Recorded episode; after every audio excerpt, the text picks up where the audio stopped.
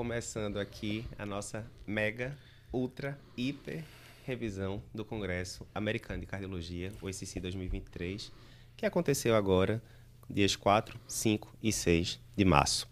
Eu sou Eduardo Lapa, editor-chefe do Cardio Papers. Aqui a gente ensina como se atualizar em cardiologia. Mesmo tendo pouco tempo estudar, para estudar, você vai ver que a gente vai resumir aqui uma tuia de trabalho em cerca de uma hora de duração. E, como sempre, não estou aqui sozinho, felizmente. Estou aqui com meus dois sócios fundadores aqui do Cardio Papers, o doutor Fernando Figuinha e doutor André Lima, vulgo André Galego. E aí, meu povo? Boa noite, pessoal. Tudo bem? Vamos embora, muita coisa para discutir aqui hoje. Embora, vamos Não lá. É isso.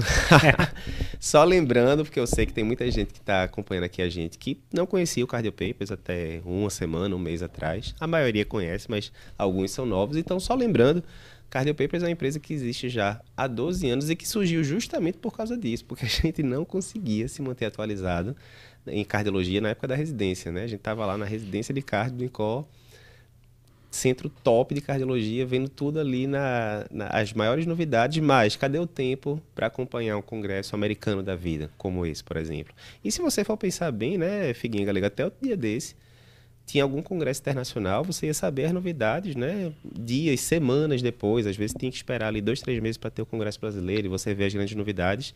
E quem acompanhou a gente aqui ao longo dessa cobertura viu que era aquele negócio, era o trabalho saindo de meio-dia 30 minutos depois, 40 minutos depois, estava lá vídeo no YouTube, resumo no Instagram, tudo assim destrinchado para vocês, para você saber o que é que você tem que saber daquele trabalho, se aquilo vai influenciar a sua prática clínica ou não. Então, posso dizer que é uma revolução né, na, na cobertura de congressos. Sim. Concordam? Eu concordo e eu me senti no plantão da Globo. E a gente saía, saía o trabalho, logo em seguida a gente já estava resumindo, trazendo o que é que o trabalho trouxe. Obviamente, os detalhes a gente vai também publicar no blog cardiopapers.com.br. Isso. Na comunidade Cardiopapers, que também vai ter muito comentário lá.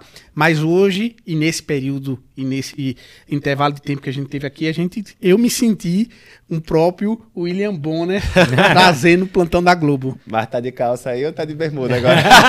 é. Aí fica, vai ficar fica aí a dúvida, né, galera? Vai deixar no ar. Ah, Lembrando também, pessoal, que ao longo desses dias, né, a gente cobriu mais de 20 trabalhos, não é isso? É, ao longo desses três dias. E ao final de cada dia, a gente foi colocando o resumo do dia. Então, se você somar ali o resumo do primeiro, segundo, terceiro dia, se você não viu ainda, tá de brincadeira, não vai ver agora não, mas deixa pra ver depois. Tem quase quatro horas de conteúdo onde a gente aprofundou muito cada trabalho. O objetivo aqui hoje não vai ser esse. O objetivo vai ser passar o top 10 trabalhos do American College 2023 para você. E ali um pouquinho, né, cerca de uma hora, né? Então vai ser paybuff, o que é que o trabalho mostrou, qual era o contexto, resumo da ópera e vamos para o próximo certo? Então, mais uma vez, o objetivo da gente aqui é esse. A gente sabe que tem muito cardiologista aqui, tem muito clínico, geriatra, estudante de medicina. Independentemente da sua formação, a gente sabe que seu dia é corrido. E, sinceramente, precisou aqui de uma equipe gigante, né? Além de nós três, estiveram aqui esses dias. Mas várias pessoas, doutor Tiago Minotto, do Valve Club, doutor Fábio Pinton, que é hemodinamicista de vários hospitais aqui, que é nosso colaborador de hemodinâmica, é, doutor Humberto Grana, que é professor lá da Universidade Federal de Goiás, um dos autores da diretriz de Covid e coração, doutor José Roberto, que é um dos chefes lá da, do pronto-socorro do INCOR. Então, foi uma equipe gigante aqui para conseguir dar conta dessa, desse bocado de, de trabalho, né? Além Nem disso, ninguém sozinho ia conseguir fazer isso, né, Galego? E além disso, fora ah, nós três que ficamos aqui totalmente focados na cobertura E do Humberto, né? Humberto ficou tudo junto. Não tem a gente Não, também. Bertão. Humberto, a gente também tem que agradecer toda a produção, né? Uma Com grande certeza. equipe aqui fazendo a produção de todo esse evento que cada vez mais a gente está se dirigindo para a NASA, porque quem, quem era algum tempo atrás comentamos aí sobre as coberturas atrás em que o, o- o cenário era uma, uma prateleira de livros em Lapa. É, então, 2019 pra cá a gente evoluiu bem, galera. Quem tiver curiosidade, coloca depois aí, Ischemia Cardio Papers no, no YouTube, que vai ter um vídeo lá, eu na casa de campo dos meus pais, com o celular ali, quase caindo, não sei o quê. Interessante. Galego, checa aí nos comentários, então, se tá todo mundo com qualidade boa aí de som, de áudio, tudo tranquilo. E vamos começar, agora eu vou dar uma dica, viu, pessoal? Focando aqui em mim agora. Quem ficar aqui com a gente durante a live, a gente liberou lá na comunidade Cardio Papers os resumos dos primeiros, segundo, terceiro dia do congresso. A gente compilou isso e ficou ali o creme de la creme. A gente dividiu um e-book final para resumir tudo o que aconteceu de importante no congresso, dividido de forma similar ao que a gente vai falar aqui hoje. Hoje a gente dividiu em quatro grandes áreas dislipidemias, coronariopatia, valvopatia e os outros, né? Que aí entra uma miscelânea, cardio-onco, com várias outras coisas. Então você vai ter essa exata divisão no e-book e a gente vai dizer como é que você acessa esse e-book até o final da aula. Inclusive tem senha, então segura aqui com a gente para a gente dizer como é que vai funcionar, certo? Galego, tudo tranquilo aí, pessoal, com áudio, som, tudo direitinho? Ok? Podemos começar? Então, vamos, começando. Olhando para cá agora, pessoal. Então, a primeira área que a gente vai abordar aqui desse congresso é a área de dislipidemias. E logo no primeiro dia do congresso, né, o primeiro trabalho foi o trabalho Clear Outcomes, que foi bem, bem importante. Qual foi o contexto? A gente sabe que, primeiro, em pacientes que têm coronariopatia estabelecida ou que são de alto risco cardiovascular, o uso de estatinas causa né, um grande impacto. Diminuição de 30% de mortalidade no paciente com coronariopatia crônica, por exemplo. Só isso, né? É um efeito espetacular, uma das grandes revoluções da medicina. Contudo, cerca ali de 10% dos pacientes, de acordo com algumas séries, não conseguem usar estatinas porque tem efeito colateral, por exemplo, mialgia, alguma coisa do tipo. E aí, o que, é que a gente vai fazer? A gente tem alternativas para esses pacientes, como ezetimibe, inibidor do PCSK9, mas e se tivesse uma outra medicação? Foi isso que esse estudo avaliou, que foi o ácido bempedóico. O ácido bempedóico, ele altera, né, ele diminui a síntese do colesterol intracelular lá no fígado, de forma similar à estatina, mas num ponto pouquinho acima lá da via, né, que a, a estatina também atua. Ele causa uma redução de LDL é, ali de 16 a 28%, dependendo da, das séries. E a gente já sabe que ele é eficaz em baixar o LDL, mas será que essa diminuição de LDL se reflete em diminuição de risco cardiovascular? Não sabemos, não sabíamos até então. E aí foi feito esse estudo que englobava pacientes com doença cardiovascular estabelecida, a maioria dos pacientes, ou com alto risco cardiovascular. Beleza, o paciente recebia então ou placebo ou ácido bempedóico e observava-se se ia diminuir o MACE, né, aqueles eventos cardiovasculares maiores, tipo morte, infarto, etc. E resumindo, resumo da ópera, houve sim redução do MACE, né, 13% diminuição do, é, do MACE. O NNT ali tem que tratar um pouco mais de 60 pacientes para diminuir um evento. Não diminuiu mortalidade, contudo, mortalidade não, mas diminuiu ali infarto, é um desfecho relevante. Aí pode perguntar, né, Figueiredo, será que só foi coisa boa ou teve algum efeito colateral aí que a gente pode se preocupar? Como é que foi o então, do campo? É, a gente teve alguns efeitos colaterais que foram semelhantes à própria estatina, né, como mialgia. Alteração de enzima hepática até um, alterou um pouco mais no grupo do ácido bempedóico, né? Uhum. Alterou um pouco mais a função renal. A gente viu um aumento mais importante de ácido úrico e teve também o um problema de colilitíase, né? Perfeito. Então tiveram alguns efeitos colaterais aí que nos deixaram um pouco preocupados. Lembrando, né, que o, em relação à mialgia, como o grupo controle era placebo, né, Figueiredo? Então, a gente ficou tranquilo em relação a isso, porque como ele é uma prodroga, ele só é ativado no fígado, não é ativado no músculo. Então, realmente, para um paciente que teve ali dor muscular com, com estatina, o risco do paciente ter mialgia com ácido bempedóico é a mesma coisa você dar uma pílula de farinha para ele, né? Uhum. Então, tá de boa, né? Vamos para frente. Mas é, é isso, né? Uma alternativa que é que a gente não sabe com esse estudo? Esse estudo avaliou esse grupo de pacientes que tinha intolerância à estatina. Será que naquele paciente que já está usando estatina, que infartou no passado e que não atingiu meta, será que eu jogar esse ácido bipedóico em cima da estatina, será que vai ter benefício, né, Galego? Não dá para a gente dizer ainda por esse estudo, concorda? Uma das informações principais aí, e esse resumo da obra do, do estudo é trazendo uma medicação que seja um intermediário entre a estatina e o inibidor da PSK, P, PCSK9, trazendo redução dos pacientes intolerantes. Isso é um primeiro, e naquela jornada da, da ciência, a gente acredita que outros estudos virão. Esse é o primeiro, e pegando justamente esse, esse nicho. Mas é um estudo que traz relevância uh, para a clínica e trazendo essas ideias aqui mais para frente. Mas Beleza. o então, Clear. Assim, só deixando, né, Galego, assim, o um resumo da ópera agora bem direto. Três coisas, isso que o Galego falou, mais uma classe de medicação que diminui a LDL e diminui desfecho, que é mais importante, reduzir LDL sozinho, né, sem diminuir desfecho não adianta. Segunda coisa, papel bem definido no paciente que é intolerante à estatina, beleza no paciente que não atingiu meta, a gente não sabe ainda. E terceira coisa, mais importante, a gente não tem no Brasil ainda. Então você não vai poder prescrever amanhã, mas deve chegar aí mais para frente. Esse foi o primeiro trabalho que a gente separou, né? Trabalho de lípides. E de lípides a gente separou também um segundo trabalho, né, galera? Que foi o trabalho Yellow 3 Se tem o 3, deve ter um e o 2, mas a gente não vai falar dele hoje, não. a questão é a seguinte: a gente já tem trabalho aí mostrando que o inibidor de PCSK9 ele é capaz de diminuir o tamanho da placa aterosclerótica. Show de bola, de forma similar à estatina. Mas, galego, será que essa diminuição de placa também é capaz de, além da, do volume da placa, será que é capaz de alterar a estabilidade da placa? Será que ele é capaz de deixar a placa mais estável, né? O, o núcleo lipídico que é ruim, menorzinho, a capa fibrosa que é boa, mais espessa, será?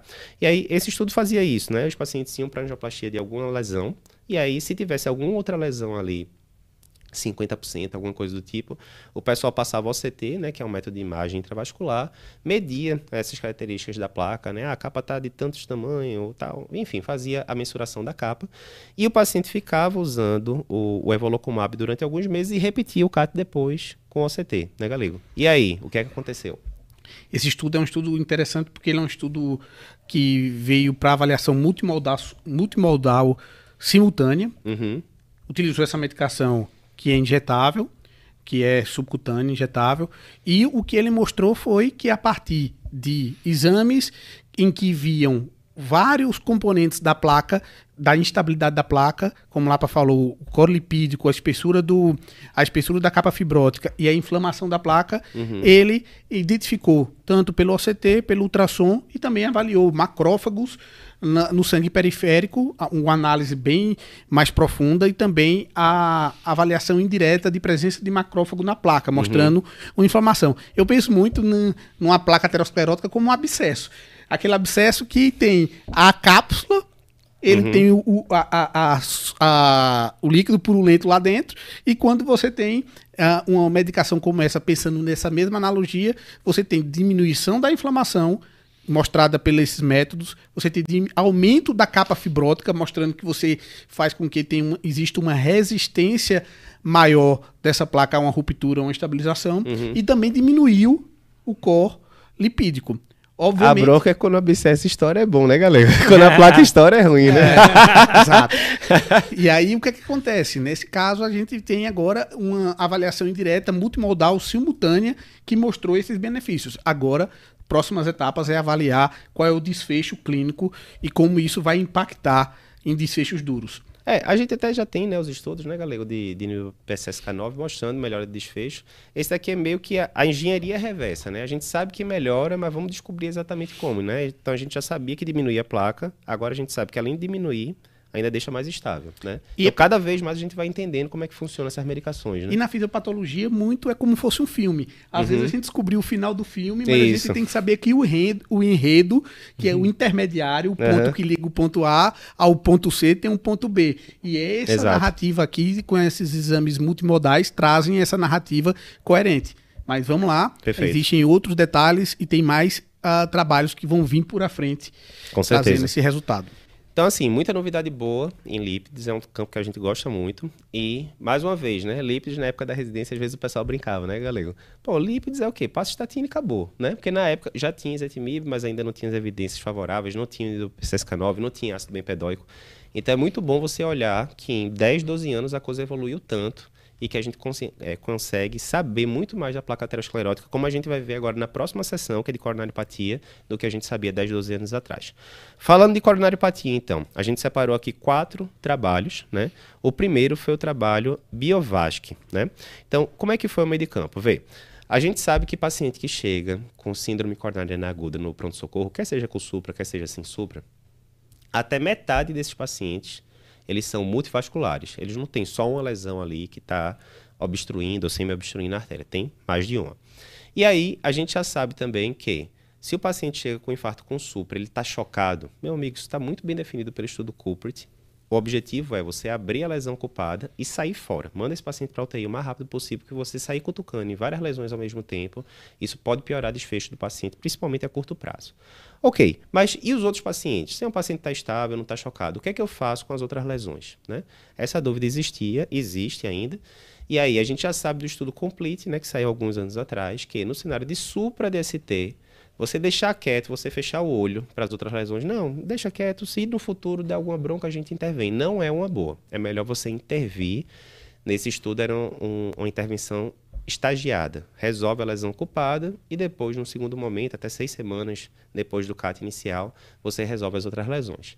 E aí ficava a dúvida, pô, será que eu não posso resolver tudo numa tacada só não? Já lá naquele CAT inicial, mais simples, né? Um CAT só resolve, melhor do que dois. Provavelmente o paciente vai ficar internado menos tempo. E aí? Aí foi isso que esse estudo viu. Esse estudo Biovasc, ele pegou 1.500 pacientes que chegavam com síndrome coronariana aguda, quer seja com supra, quer seja sem supra, e eles eram divididos em dois grupos. Eles eram multivasculares, né, eles tinham pelo menos duas lesões né, em coronárias, e aí eles eram divididos em dois grupos. Um grupo resolvia tudo no CAT inicial, né, pacote completo, e o outro fazia estagiado, resolvia primeiro a lesão culpada e depois, né, até seis semanas depois, né, podia ser na internação, podia ser depois, resolvia as outras lesões significativas, né, acima de 70%. E o que é que foi observado, né, Figuinha? O objetivo principal era ver o bom e velho MACE, né, infarto, AVC, morte, morte e tal. O objetivo era esse e o endpoint ele mostrou que as estratégias foram o quê? Elas foram semelhantes, foi não inferior então não, não foi superior fazer tudo no mesmo tempo ou esperar até seis semanas. Uhum. Mas uma coisa interessante que eles avaliaram. Que era o objetivo do trabalho. Era o objetivo, é não inferior, então você poderia pensar e tratar tudo no começo. Uhum. Mas teve mais coisas que eles avaliaram quando foram tentar avaliar cada um dos fechos separados. Quando eles viram o infarto, eles viram que na verdade o grupo que, que deixou para tratar no segundo momento, que poderia ser internação ou até seis semanas, uhum. eles tiveram uma quantidade maior de infarto. E, e, geralmente esse infarto que foi visto foi visto exatamente nesse período entre a primeira angioplastia e, e, a segunda.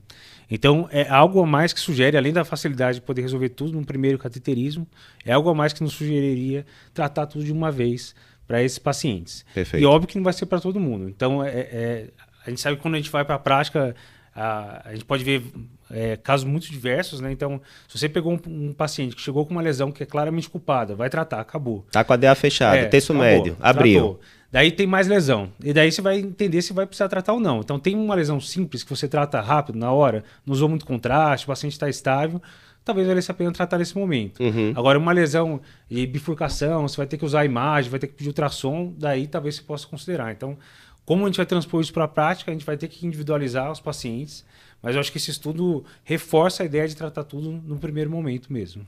Lapão, a pergunta aqui é se uh, esse primeiro momento ele se enquadra no cateterismo index ou durante o internamento. Se o internamento certo. ele está no segundo grupo ou ele está no grupo de intervenção? Não, está no segundo grupo estagiado, né? Na hora que a gente vai para o estagiado, ele poderia ser, né?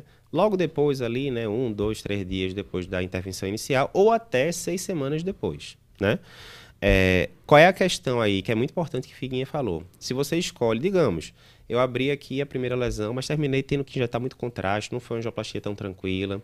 Eu estou com medo, já é um paciente diabético, a creatinina já era 1.3. Eu estou com medo agora de fazer a segunda angioplastia, terminar acontecendo nefropatia por contraste. Não vou resolver tudo agora, não. Vou mandar o paciente para UTI e tal, aquela coisa.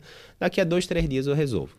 Uh, um ponto importante é esse, né? Como o Figuinha falou, grande parte, 44% dos infartos aconteceram aí nas primeiras duas semanas depois do CAT inicial, uhum. né?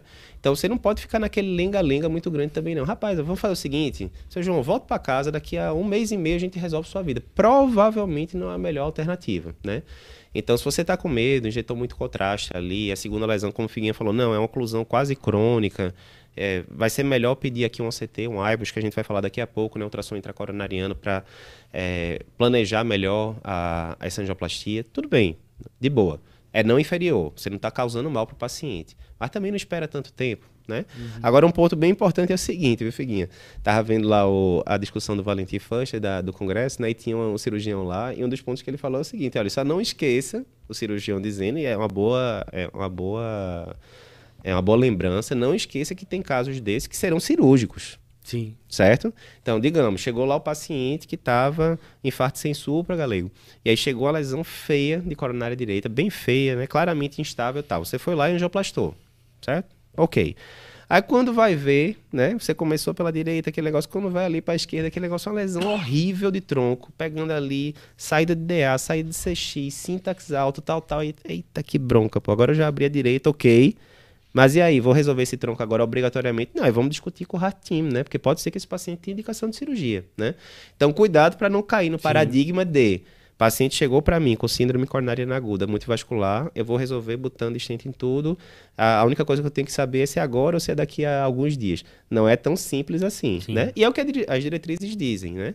Apesar do Syntax Score ter sido criado para DAC crônica, se você está com um paciente multivascular, mais complexo, em síndrome coronariana aguda, as diretrizes dizem, ó, chama o Heart Team, discute, né, a a, melhor abordagem, se cirúrgica, se o paciente é diabético, aquelas coisas todas para decidir. Mas, mais uma vez, voltando para o exemplo de, que a gente falou de uhum. Figuinha uhum. aí no começo, né? Não seu caso, Figuinho, um exemplo hipotético. Por favor. Abriu a DA do paciente no infarto com supra e claramente tem uma lesão ali de 95% na CD. Né? Claramente, lesão feia e tal, né? Não tem indicação de você operar uma CD isolada, óbvio, né? Uhum. Então vai resolver por, por hemodinâmica. A angioplastia da DA foi lisa, rapidinho, tal, tal. A angioplastia da CD tem tudo para ser tranquilo. Pronto, você pode resolver tudo ali na tacada só. O uhum. paciente vai, não vai causar mal para o paciente. Você ficar esperando, vai resolver num CAT só, o paciente ainda vai para casa mais cedo. Né? E, e, o que eu acho interessante desse trabalho é que ele valida muito da conduta que a gente tem até no SUS. Uhum. Muitos dos, uh, desses casos nos Estados Unidos, em, em, em países desenvolvidos, você tem uma possibilidade de fazer com que o paciente retorne de forma muito precoce, de forma rápida para o consultório e você pode fazer essa, eh, essa intervenção estagiada. Uhum. Mas aqui no nosso, no nosso país, muitas vezes você tem a oportunidade ali durante o internamento, durante, a, durante o, o, o, o cateterismo que ele está fazendo. Então, isso, para mim, é importante que você pode utilizar essas informações para validar uma atuação que você faz hoje e o cenário do SUS também pode ser um cenário que pode ser abarcado aí por essas evidências. Para sempre ter muito objetivo aqui, resumo da ópera desse estudo. Primeira coisa, na síndrome coronariana aguda multivascular, que tem indicação de ser resolvida por estente, né, por angioplastia, abordar as outras lesões além da culpada numa tacada só no primeiro CAT, ou fazer de forma estagiada ali em até seis semanas, foram estratégias não inferiores, ou seja, foram estratégias similares. Essa é a conclusão muito objetiva. Mas a segunda observação aqui do resumo da ópera, não esquecer que muitos desses pacientes multivasculares serão cirúrgicos. Né? Então, cuidado, cuidado para não ir colocando estente no paciente que tem indicação de cirurgia. Isso aqui é uma boa lembrança. Beleza, indo para o próximo estudo agora, na área de coronariopatia, desculpe, a gente tem um Renovate Complex PCI. Aqui é o seguinte, a gente sabe que a maior parte das revascularizações feitas em coronariopatia hoje em dia não é feita por cirurgia é feito por angioplastia. E a gente sabe que a angioplastia também tem suas complicações. As complicações podem acontecer na hora do procedimento, como por exemplo a dissecção de coronário, mas pode ter alguma, algum problema ali na colocação do estente que não vai nem aparecer de forma aguda, mas pode aparecer depois, de semanas ou meses. Né? Por exemplo, se o estente não tiver ficado bem colocadinho, bem aposto, isso aumenta o risco de trombose de estente, aumenta o risco de restenose de estente. Se o estente ficou no meio da placa, ele não cobriu a placa toda, isso também aumenta o risco de complicação. Como é que a gente poderia fazer para diminuir isso? Uma das opções é você usar a imagem intravascular, ultrassom intracoronário ou a tomografia de coerência óptica, o OCT. Eduardo, eu não tenho domínio desses testes, eu não sei nem como é que é que funciona, para que, que serve e tal. Fica tranquilo, no final aqui dessa live a gente vai falar uma novidade importantíssima aqui do Cardio Papers. Mas são métodos que cada vez mais vêm sendo usados, né? principalmente nos serviços privados, e eles ajudam muito, principalmente no final da angioplastia, para dizer se o stent ficou bem colocado. Tal. Quantas vezes o pessoal da hemodinâmica não diz, né? Ó, no olhômetro ali no CAT, parece que está tudo ok. Na hora que eu passo o ultrassom, rapaz, aqui não está bem expandido, vai de novo, balona tal. Ok, faz sentido isso ajudar e inclusive é recomendado pelas diretrizes em angioplastias mais complexas. Mas a gente não tem aquela evidência definitiva de que essa abordagem né, de você fazer uma angioplastia guiada por ultrassom ou por OCT diminui desfecho, apesar de fazer sentido. Aí fizeram esse trabalho. Como é que era o trabalho? Pegavam pacientes só com anatomias mais complexas mesmo, bifurcação, é, lesão de tronco, restenose distente, paciente que ia colocar estente muito longo, maior do que 38 milímetros, enfim. E aí dividia, né? Um grupo trata normal, baseado no olhômetro ali do CAT, outro grupo deve usar imagem intravascular, se vai ser OCT, se vai ser ultrassom, o hemodinamicista decidia lá na hora. E via desfechos, né? Infarto, morte cardiovascular, etc. E aí, Figueiredo, pegando aí 1.639 pacientes, né? Metade dos pacientes eram agudos, metade dos pacientes eram coronariopatia crônica. O que se viu é que sim, reduziu a quantidade de desfecho cardiovascular, inclusive reduzindo em cerca de 37% o desfecho combinado de morte e infarto, que é um desfecho bem sim. relevante, né? E aí? E aí é importante porque, como você falou, a gente já, tá, já tinha indicação na diretriz, é um estudo que vem reforçar o que a gente já imaginava. Né? Se você uhum. conseguir ver melhor se está tendo má a posição, se tá, o estente está curto para tamanho da lesão, ou se teve uma dissecção, se teve alguma complicação no momento da angioplastia, com o exame de imagem você vai conseguir ver bem melhor. E agora, com esse estudo, a gente prova que realmente tem sentido tudo isso que a gente falava. Isso é importante, né, Figueiredo? Discutindo com o grupo da hemodinâmica da gente, né? Só tem gente top. Os meninos têm anos que eles falam: olha, se você não tem imagem para fazer angioplastia de tronco, por exemplo, que é a angioplastia, né, teoricamente, que dá mais medo ali, porque se complicar, a complicação é grave. Se você não tem uma imagem para lhe ajudar nisso, cuidado, você não deveria nem estar tá fazendo angioplastia de tronco, né? Sim. E apesar do, do tronco ser o, o, cenário mais complexo, realmente, nesse sentido, né? Mas é muito importante a gente, como cardiologista clínico, ter noção disso, né? Porque às vezes você tem ali dois hemodinamicistas para lhe ajudar. Um tem muita experiência com imagem, o outro não, não é, essa parte de imagem eu não acho tão legal, não, termino não usando e tal. E você tem um, um tronco para tratar do seu paciente.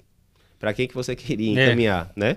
Então, faz parte da gente, cardiologista clínico, ter essas noções, sim. É, apesar de, lógico, vai ser uma hemodinamicista que vai manipular e fazer as coisas todas, mas a gente tem que ter a noção teórica de que isso vai trazer benefício uhum. para o paciente. E aí o resumo da ópera é esse, né? Em angioplastias complexas, como essas que a gente falou agora, o uso de métodos de imagem avançados, quer seja ultrassom, quer seja o CT, é capaz de reduzir desfechos cardiovasculares. Trabalho bem importante também. Uma coisa importante é que, às vezes, quando você está falando sobre OCT, FFR, e aí você fala, ah, não é minha realidade, não é, eu estou na residência, no meu hospital do SUS não tem. Uma das coisas que é muito importante é a gente saber qual é a melhor prática da medicina. Perfeito. Às vezes, quantas vezes eu vi alunos que foram residentes, que estavam no SUS e que muitas vezes não aprenderam a raciocinar com outras ferramentas, vão para um local em que existe a disponibilidade e não oferece para o paciente porque não aprendeu essa, a, a, o racional Perfeito. desses casos. E como a gente aprendeu com a professora nossa, muitas vezes, quanto quanto mais complicado é o caso, uhum. muitas vezes mais exames você precisa para ter uma clareza melhor do que como você vai entrar ali naquele ninho de gato. Imagina entrar num negócio que você não, não se preparou para isso. Então, é importante porque isso tem técnica diferente, quantidade de estimativa de contraste, tipo de catéter diferente. Uhum. Então, essa abordagem é muito importante e isso também faz conexão lá com o estudo anterior uma das coisas que perguntaram lá no estudo anterior que a gente falou, uhum. do Biovasc, era se a, as lesões que foram avaliadas a, a, que não eram culpadas eram avaliadas ali com FFR ou com Muito pouco, muito pouco. Usou muito pouco, mas assim, o critério que ele usava para tratar, Galego, era lesões acima de 70%. Né? Então, 70% Sim. a gente sabe que a maioria, se passar Sim. FFR, por exemplo, Os vai ter alteração. são mais fáceis, né? Isso, isso. O problema é exatamente. é justamente nesse intermediário. Mas Boa beleza. pergunta. Vai mandando aí as perguntas, Galego, que aqui eu não estou conseguindo ver, não. Vai mandando. Hum. Ah, e sim, outra coisa importante, né, Galego? Eu já vi, né, na época que eu estava na faculdade, eu me lembro que chegava gente, tava lá, a pessoa tinha passado numa residência que né, não era tão boa assim, tinha muita deficiência de métodos, etc. Falava, não, aqui a minha formação vai ser melhor porque eu vou me obrigar a raciocinar mais, né? Mesmo não tendo os métodos. Isso me parece ser aquela velha história, né, da dissociação cognitiva. Você sabe que queria estar no lugar top, mas aí você vai racionalizando porque, não, aqui é melhor. Então, veja, Aprenda o top, mesmo que você não tenha acesso agora, aprenda o top, porque daqui a seis meses você pode ter. Às vezes você estava numa residência que não tinha o método X, pronto, não tinha imagem intravascular, ok.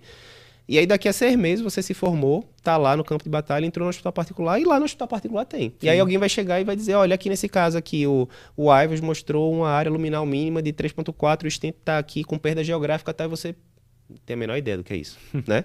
Complicado, né? E falando de exames complementares de imagem, no, durante essa aula a gente vai trazer uma novidade justamente para que você que está na dúvida, o que é um ultrassom intravascular, um OCT, dúvida sobre Holter, dúvida sobre ecocardiograma, fica aqui, Segura fica com aí. a gente que vai ter uma novidade massa, top, uma coisa que a gente tinha planejado há muito tempo e que A coisa que a gente queria ter recebido 12 anos atrás, né, galera? Não, não tinha ainda na época, mas agora vai ter. Mas chegamos lá daqui a pouco. Beleza, terceiro trabalho aqui de coronariopatia esse aqui a gente vai dar só um adendo, né? Porque vai ser bem curto mesmo. E se você conseguisse saber se o paciente tem troponina alterada ou não, usando um, entre aspas, oxímetro de pulso. Pois é, eu vou pedir agora aqui para o pessoal mostrar na tela para gente só essa imagem para vocês entenderem do que a gente está falando. Ó. tudo bem, seria um oxímetro de pulso gigante ali, né? Mas é uma coisa que é literalmente colocada aqui no pulso do paciente e que ali em poucos minutos ele diz se o paciente tem troponina alterada ou não. Olha que negócio interessante. Voltando aqui para mim agora, certo? Então, esse estudo aqui que foi apresentado no, no American College, ele falava o seguinte, veja, paciente que chega com dor no pronto-socorro e que tem alguma suspeita mínima que seja de coronariopatia, vai ter que fazer eletro, vai ter que fazer troponina. E aí, troponina, a gente sabe, né, tem que vir o pessoal do laboratório, colhe, leva de volta para o laboratório, espera ali um tempo, pode ser maior ou menor, checa o resultado, volta, né? Enfim, tem toda essa logística. Imagina se o paciente pudesse chegar, ó, oh, tô com dor torácica, beleza. Colocar aqui meio que um relógiozinho, é, né, entre aspas, espera ali alguns minutinhos e fala: opa, já detectamos que sua troponina está aumentada, então, né, agora você já vai ali para aquele outro setor, é um paciente mais grave. Imagina se isso fosse possível. Não, né? é, não tem agulha, não tem nada. É não tem agulha. Parecida realmente com o oxímetro. Não tem agulha, é parecida, é com infravermelho, né, galego tal. É aquele tipo de coisa que se dissesse pra gente duas semanas atrás, eu ia dizer que é mentira. que é impressionante como é que eles conseguiram fazer isso, né? E aí, como é que foi esse estudo, galego? Eles compararam isso com o que prestou, não prestou, como é que foi? Eu achei muito interessante esse estudo, porque é uma das coisas que eu acho que a gente vai lembrar daqui a um tempo, no futuro, porque esses vestíveis, esses wearables, é, cada vez mais estão sendo introduzidos na nossa prática. A uhum. gente tem. Começa sempre e a tecnologia é assim: começa grande, começa um mondrongozão grande, depois isso vai diminuindo, vai ficando cada vez mais compacto e vai trazendo informações. Para mim, na minha cabeça, é uma oportunidade que a gente tem de trazer, muitas vezes, uma telemetria aí de troponina. Ele utiliza, como vocês falaram, um infravermelho para calcular se positivou ou não, se tem troponina no sangue. Então, eles fazem uhum. tipo um espectro.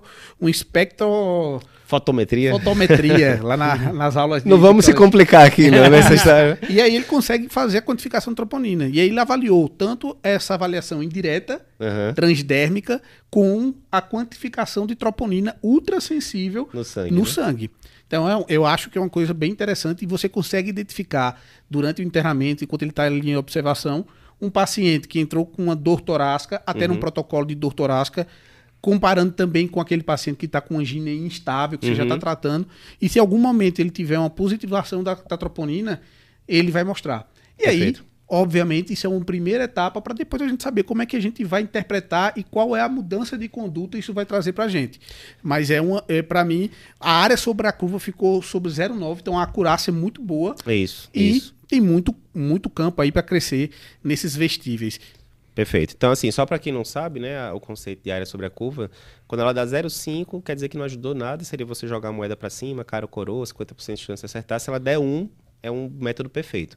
Então, deu 0,9, 0,91, então é uma acurácia muito boa, né, batendo muito perto ali da troponina ultrassensível do sangue, né, que seria o padrão ouro. Então, interessante, Eduardo, vamos usar amanhã já? Não, foi um estudo pequeno ainda, vai precisar de outros estudos e tal, mas pode ser que a gente esteja dando uma olhada aí na Amazon para né? comprar, né? Então nem quero usar, você não vai comprar. Mas, mas aguarde alguns anos que o, pois é, pois o smartwatch é. vai vir com... Quem sabe, né? Quem sabe. Beleza. É, último trabalho aqui de coronariopatia, foi a área que a gente colocou mais trabalho. A gente tem uma subanálise aqui do estudo Revived, né, Figueiredo? Então, lembrando o estudo Revived que a gente cobriu ano passado no congresso. Uh, a gente sabe que em pacientes que têm fração de ejeção menor do que 35%, e a causa disso é uma DAC multiarterial, se esse paciente tem anatomia cirúrgica, você mandá-lo para a cirurgia diminui desfecho a longo prazo, foi o que mostrou o segmento de 10 anos do estudo STITCH. E aí, durante os, muitos anos, a gente se perguntou, pô, mas será que isso é só para cirurgia? Pô, era tão bom se a gente pudesse angioplastar esses pacientes, né? Porque geralmente são pacientes de risco cirúrgico alto, né? Angioplastia é bem mais tranquilo tal. Será que a angioplastia não, não desenrola? E aí, ano passado, teve esse estudo Revived, né? Que foi o estudo principal, que pegou ali centenas, mais de 700 pacientes, e com esse panorama, né, era um paciente com fração de ejeção menor igual a 35 e DAC multiarterial, e um grupo ficava tratamento clínico, outro grupo tratamento clínico mais angioplastia, estento farmacológico, tudo bonitinho. E não teve diferença de desfecho entre os dois grupos. Beleza. Todos eles tinham que ter alguns segmentos viáveis, pelo menos, né? Pelo menos quatro segmentos viáveis, mas entrava um, é, uma quantidade de pacientes ali bem heterogêneos. Alguns tinham 10 segmentos viáveis, outros tinham 4, outros tinham 6, né? Então variava a viabilidade ali entre os pacientes.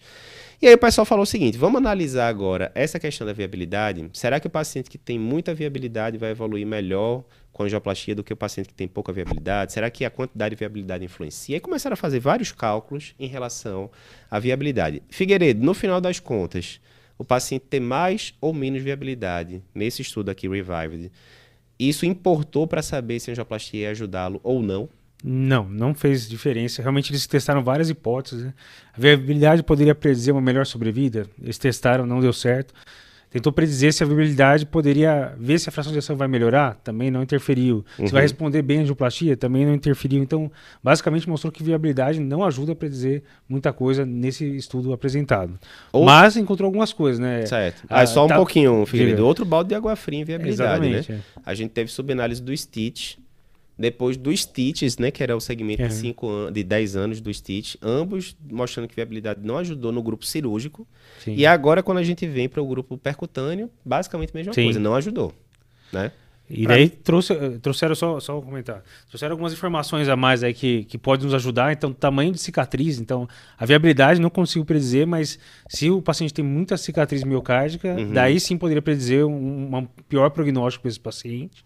E a fração de injeção, se a gente faz angioplastia, a fração de injeção sobe em torno de 5%, também isso aí é, prediz um melhor prognóstico. Então, é, mas a viabilidade já, é, esse é, já era esperado, né? esperado. Subiu fração, beleza. Mas essas né? foram as informações positivas que a gente encontrou. A viabilidade mesmo foi um baldeografia, não, beleza. não ajudou muito. Diz aí, galera. Não, e muito que eu faço analogia, que eu gosto das analogias, né? Pensando numa, em um terreno que você vai plantar alguma coisa, a plausibilidade biológica informar. Se eu colocar uma semente que está ali dormente, se eu colocar se eu hidratá-la, ela vai ter frutos. Nesse caso, para mim foi mais um cheque na ideia de que, cara, não necessariamente o termo viável realmente é viável. Eu acho Sim. que o cheque principal é esse termo de viabilidade, dizer que um, um determinado é, porção do miocárdio é viável ou não, talvez isso daqui é, a pouco cada a gente vez não vai mais a gente tá mais. tá vendo que não tem tanta repercussão clínica, né? Por mais que a gente queira, por mais que faça sentido. Não, tudo é parece na prática, demais, né? né? O plausibilidade é um cheque para plausibilidade. É, o cheque é. para plausibilidade, o que eu sim, sim. Da, o cheque para plausibilidade e para viabilidade. O que eu acredito mais é nessa informação ele diz, ó, quando tem fibrose, que ali tá tudo fibrosado, não vai melhorar. Mas quando você tem a possível viabilidade entre aspas, você levar sangue não necessariamente vai trazer benefício. E aí. É, é... quando a gente ia, Galego, até para o. Até lá para o estudo Stitch, né? Tinha pacientes, às vezes, que não estavam viáveis, que tinha fibrose que melhorava alguma coisa, para complicar mais ainda, né? Sim. Assim, realmente a viabilidade ajuda muito pouco a gente nesse sentido. A gente brincou, né, na, no podcast, pô, será que viabilidade morreu? Eu também acho que não é nesse grau, não. Mas assim. Hum é uma peça do quebra-cabeça de inúmeras que você vai ter que uhum. usar para saber se vai indicar revascularização percutânea, cirúrgica no seu paciente que tem cardiopatia isquêmica e fração de ejeção menor do que 35. Resumindo, né? Então, não vamos decretar a morte total da viabilidade não, mas é, teve outro estudo também com viabilidade negativo, também, é, neutro, né? Nesse, estudo, nesse congresso, não mostrando benefício. Então, alguns baldes de água fria em relação à viabilidade. E agora lá, para valvopatias, o que é que trouxe novidades de valvopatias? Valvopatia é muita coisa interessante, né? A valvopatia tem evoluído muito nesses últimos anos, né? Desde ali do, do começo da década de 2010, quando teve a, a publicação inicial do partner, né? Estava em pacientes de alto risco, inoperáveis, tem evoluído muito. E aí, essa, nesse, nesse congresso aqui, a gente teve evidência boa em relação à válvula aórtica, mitral e tricúspide. Só faltou a pulmonar, mas pulmonar é mais o pessoal de congênita, né, Figueiredo, que veio. Então, Sim. a gente teve primeiro o acompanhamento de cinco anos do estudo COEPT, Lembrando, o que é que foi o estudo COEPT, Eduardo? É, eu não gosto tanto do nome de estudo, eu fico me confundindo, vou lembrar para você. Veja só, a gente sabe que em paciente que tem cardiopatia né, dilatada, né, insuficiência cardíaca, ventrículo esquerdo com fração de ejeção baixa, né, abaixo de 50% e assim por diante, muitas vezes esse ventrículo, na hora que ele vai dilatando, ele termina puxando né, os folhetos da mitral para baixo, por causa da alteração anatômica mesmo do ventrículo. E isso pode causar insuficiência mitral, inclusive insuficiência mitral importante. E aí o que estava ruim, né, porque já tinha insuficiência cardíaca, fração de ejeção baixa, fica pior, porque além do ventrículo derrubado, você também tem refluxo mitral. Será que se a gente colocar, se a gente diminuir a quantidade de refluxo, pode melhorar a vida do paciente? Pode ser, faz sentido. Cirurgicamente, complicado, porque esses pacientes são de alto risco. E de forma percutânea. Foi daí que veio o Mitra Clip, né, que é um clipezinho que você coloca lá segurando os dois folhetos da mitral. E com isso, se tudo for bem feito ali, você consegue diminuir muito o grau do refluxo mitral. Não vai é, eliminar, mas diminui bastante. Na análise inicial do Mitra Clip, né, do COAPT, com dois anos, teve uma diferença brutal. Os pacientes diminuíram muito a internação hospitalar e diminuíram também mortalidade. Mas sempre fica aquela pergunta, né? Pô, mas será que isso se manteve a longo prazo? E aí, nesse estudo agora na, no Congresso, foi mostrado a análise de cinco anos do COEPT, né? é, que foi publicado no New England ao mesmo tempo. O que é que se viu? Basicamente, o benefício que tinha lá com dois anos do MitraClip, ele se manteve com cinco anos. Então, tinha tido uma redução de internação hospitalar nos dois anos de 49%, em cinco anos ficou 47%. Tinha tido diminuição de mortalidade em dois anos, em cinco anos manteve-se mais ou menos ali em 28%. A cada 10 pacientes que você tratava, você salvava uma vida, né? Então, primeiro, deu né, segurança ali, né, dados de mais longo prazo em relação à terapêutica, que é relativamente nova, né? Trabalho inicial tem aí 5, 6 anos.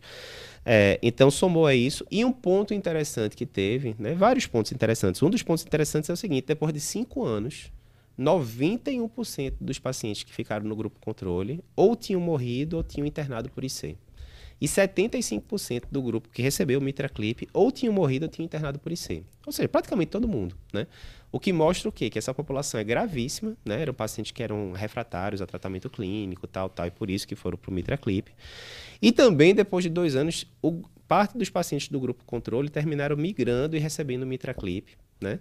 E terminaram evoluindo melhor do que os pacientes que não receberam, etc, né? Mostrando, né, mais uma coisa que sugere que o Mitraclip realmente ajuda aí no meio de campo. Lapa, teve alguma análise aí sobre a diferenciação de internamento e morte aí nesses grupos? Porque uma coisa é você, quando você agrupa os dois, uhum. a morte e internamento é uma coisa bem mais Não, lógico, grave. Lógico. Então, assim, você pensar que dizer que o paciente internou uhum. vai ter o mesmo peso de um paciente que morreu, lógico, às lógico. vezes você fica com, com essa... Não, tem os dados separados. E lembrando, inclusive, que o desfecho primário era internação por IC. Era isso, nem entrava morte, não. Morte terminou ficando como desfecho secundário. Mas como teve tanta morte, eles conseguiam colocar lá os, os dados direitinho, sabe? É, então a gente tem sim esses dados. Agora eu não estou aqui de é, uhum. decorado, mas ele coloca isso bem direitinho qual é um e qual é outro. Mas, mais uma vez, né? Pacientes gravíssimos. E uma coisa interessante é o seguinte, Figueiredo. Ele botar, você que gosta de muito de ciência cardíaca, ele colocava que pouquíssimos pacientes usaram, por exemplo, e, é, inibidores de SGLT2. Pouquíssimos, Sim. quase nada, né? E aí um dos questionamentos que fizeram lá para o Greg Stone, que é o, o autor principal do trabalho, é o seguinte, olha, você não acha que agora, 2023, né, a gente com inibidor de SGLT2 muito bem solidificado, Será que isso não ia mudar o resultado do estudo? Né? Porque eu estou tratando melhor os pacientes e tal, né? Até sacubitril valsartana foi muito pouco que usaram no estudo. E a resposta dele faz muito sentido. Ele fala, olha, o critério que inclusive está nas diretrizes hoje em dia é o seguinte, você está com um paciente com IC, com fração de ejeção reduzida, que está com tratamento clínico otimizado, incluindo o ressincronizador, uhum. se for o uhum. caso e tal, e ele persiste sintomático, aí você pode indicar mitraclipse e preencher os critérios lá direitinho. O que ele fala é o seguinte, provavelmente com sacubitril valsartana e com ISGLT2 entrando né, como terapia quádrupla aí de rotina, junto com, com as outras medicações, beta-block, etc., provavelmente você ia ter menos pacientes chegando nesse nível de ficar refratário e Sim. assim precisando do mitraclip. Tem sentido. Mas, né, uma vez o cara usando a terapia quádrupla toda bonitinha e tendo ficado refratário, ele vai bater no mitraclip de todo jeito. Exatamente. Achei bem interessante. A resposta faz sentido. Faz né? sentido. Uhum. E, e, é interessante porque você vai ter alguma coisa para propor para esse paciente Isso. antes da a, de eternalidade do transplante. Mas Exatamente. é um caso interessante. Eu acho que é, a, o protagonismo da cardiologia intervencionista estrutural está cada vez mais forte e é Ótimo. uma das uh, dos horizontes que eu vejo aí para o futuro, cada vez mais a gente tratar a válvula, valvopatias com esse tratamento percutâneo. E Sem mudando dúvida. de. E só dizendo então, né, galera, se a gente fosse resumir uma linha, resumo da ópera do segmento de 5 anos do, do, do COEPT, Mitraclip manteve resultados favoráveis uhum. após 5 anos nesses tipos de pacientes que a gente falou agora, tal, tal. Né? Uhum. Então, reforça as indicações que a gente está tendo nas diretrizes atuais. Alterando, eu acho que só mudando um pouquinho a ordem aqui do que a gente vinha falando, pulando do COAPT para o, eu acho que a gente poderia pular para o primo do Coapt, que é o Triluminate, que vai fazer uhum. um dispositivo muito semelhante ao Mitraclip e que vai tentar fazer o mesmo racional tratando a tricúspide. Perfeito. E aí? Aqui é bem interessante, né, galera? Então, se a gente for ver, a gente está falando de cardio, é, o campo né, de intervenção em cardiopatia estrutural, valvopatia e tal. Então, a gente teve o grande avanço da história aí, eu acho, da, da parte de hemodinâmica extra-coronária, né? Talvez tenha sido o surgimento da TAV, mais uma vez ali no começo da década de 2010, e se a gente for lembrar a publicação dos partners originais, né, que era do paciente de risco cirúrgico proibitivo ou muito alto, era uma, era uma pancada assim, né, de a cada 4, 5 pacientes que você tratava com estenose aórtica importante, que era inoperável, né, ou, ou de alto risco, você salvava uma vida, né? Muito difícil você ter alguma intervenção que a cada 4, 5 pacientes você salve uma vida, né? Então foi Sim. uma pancada, foi um blockbuster na época tal. A TAV mudou a história da, da medicina. Anos depois, né? Se eu não me engano, é de 2018 a, o, o COEPT original. Posso estar errado por um ano, alguma coisa do tipo. Checa aí, Figuinha, uhum. para mim, se é de 2018. Uhum. É, anos depois, a gente teve a publicação do COEPT mostrando né, o MitraClip tendo resultados muito relevantes, né? Tudo bem que a gente teve o Mitra FA quase na mesma época, que era um trabalho similar e que não mostrou benefício, mas não vou entrar nesses 2018. detalhes agora. 2018, né? Ó, uhum. A memória tá boa ainda. Então, para a órtica e para a mitral, a gente teve grandes revoluções aí nos últimos 10 anos em relação à intervenção percutânea. As válvulas do lado direito, contudo, estavam meio esquecidas. Mais uma vez, pulmonar vou deixar meio de lado, né? Porque pulmonar é mais cardiopatia congênita, né? Até se faz, né? A valvoplastia percutânea ali para estenose pulmonar congênita, aquela coisa toda. Mas como não é a realidade da gente aqui, parte de adulto, né? Vamos deixar pulmonar ali meio de lado. E a tricúspide, coitado, estava meio esquecida, porque a gente tem até um post muito bom de Thiago Binotto do Valve Club lá na, no site da gente, mostrando as várias opções que a gente tem de tratamento percutâneo de tricúspide, incluindo triquivalve e tal, várias opções. Uhum. Qual é o problema? Na hora que a gente ia ver esses devices, esses devices nunca tinham sido testados da melhor forma possível em tricúspide. Nunca era randomizado, bonitinho. Ó, um grupo recebeu aqui o device, outro grupo não recebeu. Geralmente era o quê? Aquele, ó, pega poucos pacientes, todos muito graves tal, coloca o device em todo mundo. E aí, contra uma série histórica, os pacientes melhoraram, mas não era randomizado tal, uhum. né? Então, a gente faltava ainda essa evidência randomizada, clinical trial bonitinho, em relação a esses pacientes com insuficiência tricúspide importante. E aí chegou essa evidência agora, galera, que foi o tri, é, Triluminate. Como é que era? Eles pegavam pacientes que tinham insuficiência tricúspide importante e que eram sintomáticos, apesar de tratamento é, uhum. clínico medicamentoso. Por que, que esses pacientes tinham IT importante? Uma grande parte deles, né, ele bota lá as porcentagens, já tinham sido operados de válvula aórtica, de válvula mitral, né, alguma valvopatia esquerda e que terminou sobrando um IT importante do outro lado. Né? Outros pacientes tinham HP, né, não podia ter HP severíssima, mas outros pacientes tinham HP, enfim, uma, uma série de pacientes né, misturados ali. E eles tinham IT importante, eles tinham risco cirúrgico de moderado para cima, que é muito comum nesse tipo de paciente, e estavam muito sintomáticos. E quem já tratou aqui paciente com IT importante, uhum. né? A maioria que era IT secundária, sabe que aquele paciente que fica com hepatomegalia congestiva, edema, é uma qualidade de vida ruim, geralmente, né? E aí o que é que eles propuseram, né, aqui nesse trabalho, olhando para cá? Aí eles separavam em dois grupos. Um grupo continuava do jeito que estava, tratamento clínico, vamos que vamos, e o outro grupo botava esse triclip, né? Então a gente tem o mitraclip, que é da mitral, e tem o triclip, que é da tricúspide, né? Que já tinha sido visto em estudos menores não randomizados. Beleza, colocava o triclip, né? E ele queria ver se ia alterar um bocado de coisa. Será que diminui morte? Será que diminui internação hospitalar? Será que melhora a qualidade de vida? Vamos ver o que, é que acontece, né? E no final das contas, né, Figueiredo? Na hora que viu lá os 350 pacientes, eles viram que não mudou mortalidade, não diminuiu necessidade de intervenção da tricúspide depois cirúrgica, por exemplo, não diminuiu internação hospitalar, mas melhorou a qualidade de vida. Qual foi o score que eles usaram, Figueiredo? Nesse usaram o KCCQ, né, que é um dos mais utilizados nesses trials de, de IC. Uhum. É um, um, score que vai de, de 0 a 100, geralmente uma muda, variação acima de 10 já considera importante, variou 15 pontos né, no KCCQ, então realmente fez diferença na qualidade de vida desses pacientes. Né? Perfeito. E, e, no final, na tricúspide, quando você está com tricúspide com uma sintomatologia refratária é um tratamento que é chato. A única coisa que você tem praticamente é diurético para fazer para o paciente. Uhum. Então, trazer um benefício na sintomatologia é uma coisa relevante. Obviamente, não era um estudo randomizado, porque o paciente sabia que estava utilizando. Não era cego, né? Era randomizado, não era cego, mas não era cego. Isso, né? não, era randomizado, mas não era cego.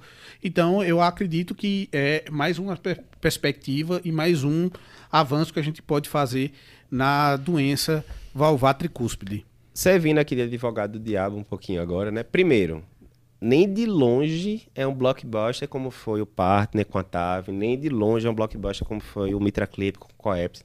Não é, uhum. certo? Porque nesses casos teve diminuição de mortalidade, um bocado de coisa. Aqui foi sintoma. Primeiro ponto. Segundo ponto, mesmo tendo melhorado na, no QCCQ, né, que é um score, não melhorou, por exemplo, o teste de caminhada de 6 minutos de paciente. Estranho, né? Se o paciente Sim. melhorou a qualidade de vida, o teste de 6 minutos era para ter melhorado alguma coisinha ali, né? Ok. Outro ponto relevante, né? Terceiro ponto que algumas pessoas ficaram dizendo, né? Às vezes só o fato de você dizer para o paciente que ele fez uma intervenção só isso já pode ter meio que um efeito placebo, né, galera? Do cara se sentir melhor. Eu tô cansando isso, menos. Eu tô um exemplo clássico, desculpa, um exemplo clássico era nos pacientes que tinham síncope e tal, lá, e o pessoal achava que tinha indicação de marca-passo. Lembra desse estudo? Aí o pessoal colocava marca-passo nos dois grupos de pacientes, sendo que um grupo, de fato, ligava o marca-passo para funcionar, se o paciente tivesse uma bradiarritmia alguma coisa. No outro grupo, não. O marca-passo ficava lá só de gaiato. E esse grupo que botou o marca-passo ficou só lá de gaiato. Só de botar o marca-passo, ele, não, pô, tô aqui com o aparelho, eu não tô sentindo mais nada e tal. Então, algumas pessoas falaram, olha, esse, esse trial deveria ter sido um shame control trial, ou seja, todo mundo deveria ter ido pro CAT, né? Uhum. E aí saía e o cara não sabia se tinha colocado ali device ou não. Então, tem uma série de coisas metodológicas, né, que a gente pode criticar. Mas eu acho que o resumo da ópera, né? Resumo da ópera. O impacto não foi nem de perto o que teve com a TAV ou com o Mitraclip, ok. De toda forma, é o primeiro grande trial randomizado de device entre custo. Isso é uma coisa importante, que era uma válvula uhum. que estava esquecida, um, entre aspas, né, um pouco esquecida nesse ponto de grandes estudos em relação a devices.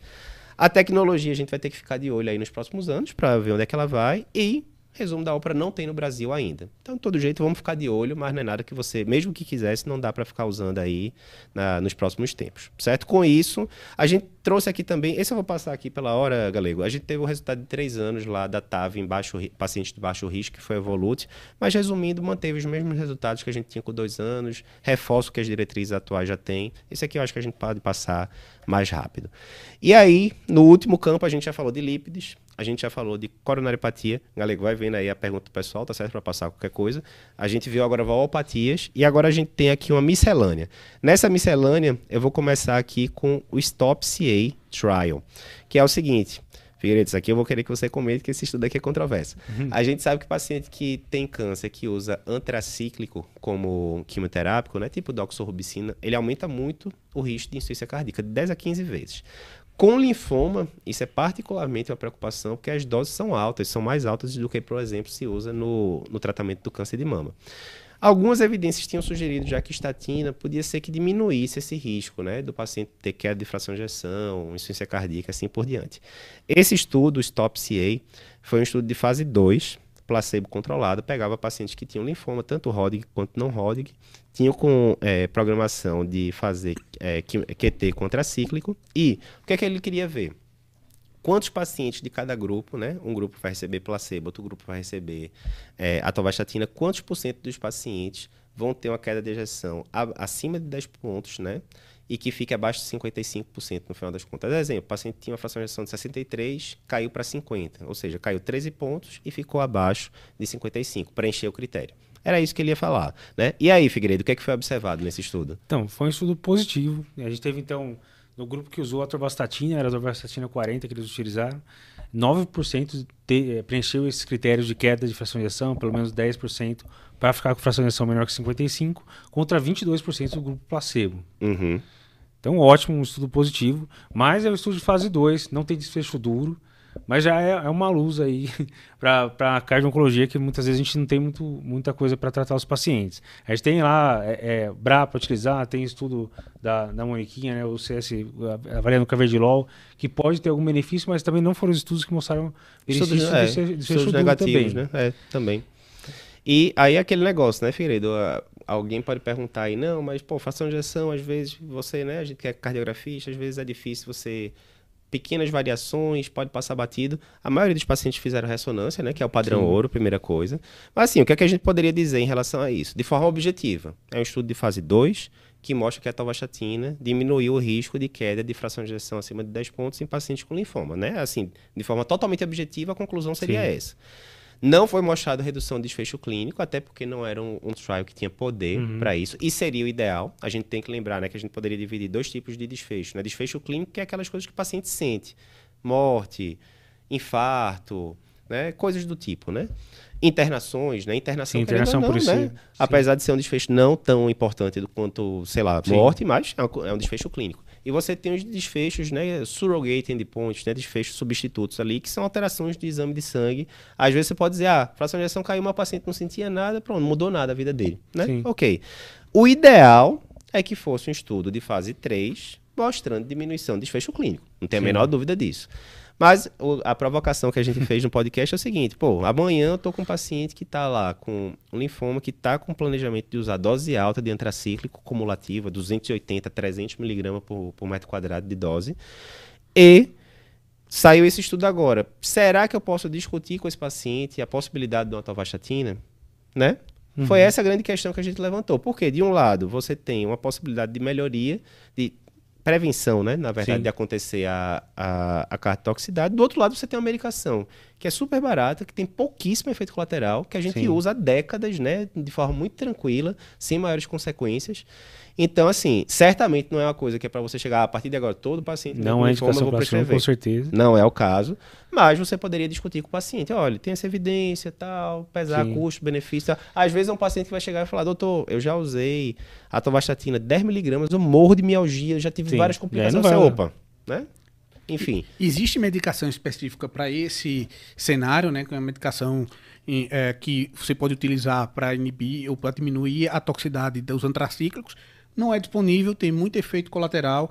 É um caso de uma medicação que está abrindo a, o leque aí de oportunidades, mais para frente a gente vai ter outros trabalhos, provavelmente com provavelmente vai vir trabalho com câncer de mama, com outros tipos. Até tem um trabalho com câncer de mama que veio negativo, né, galera, com estatina, né?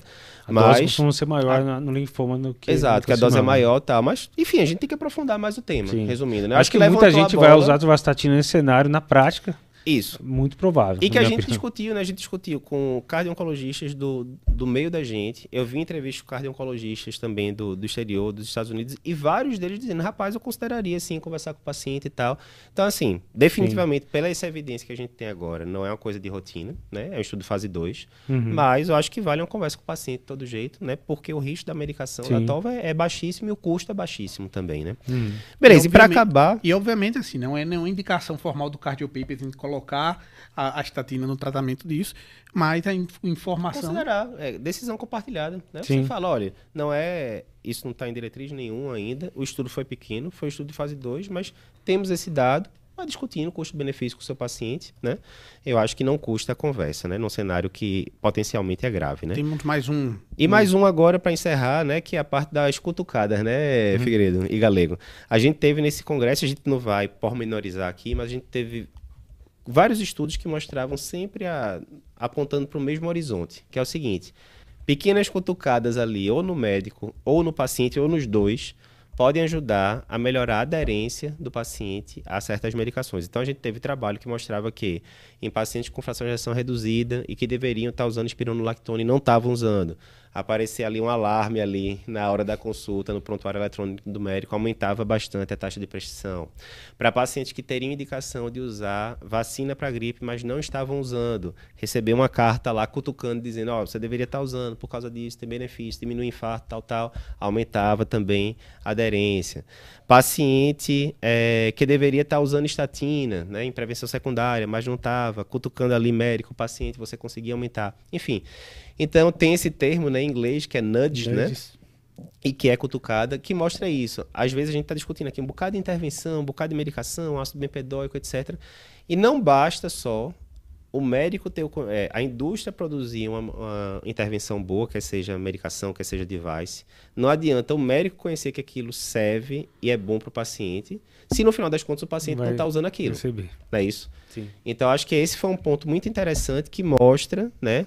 Tira um pouco né, aquele protagonismo do médico, né? E tudo uhum. bem, porque é, é, multidisciplinar.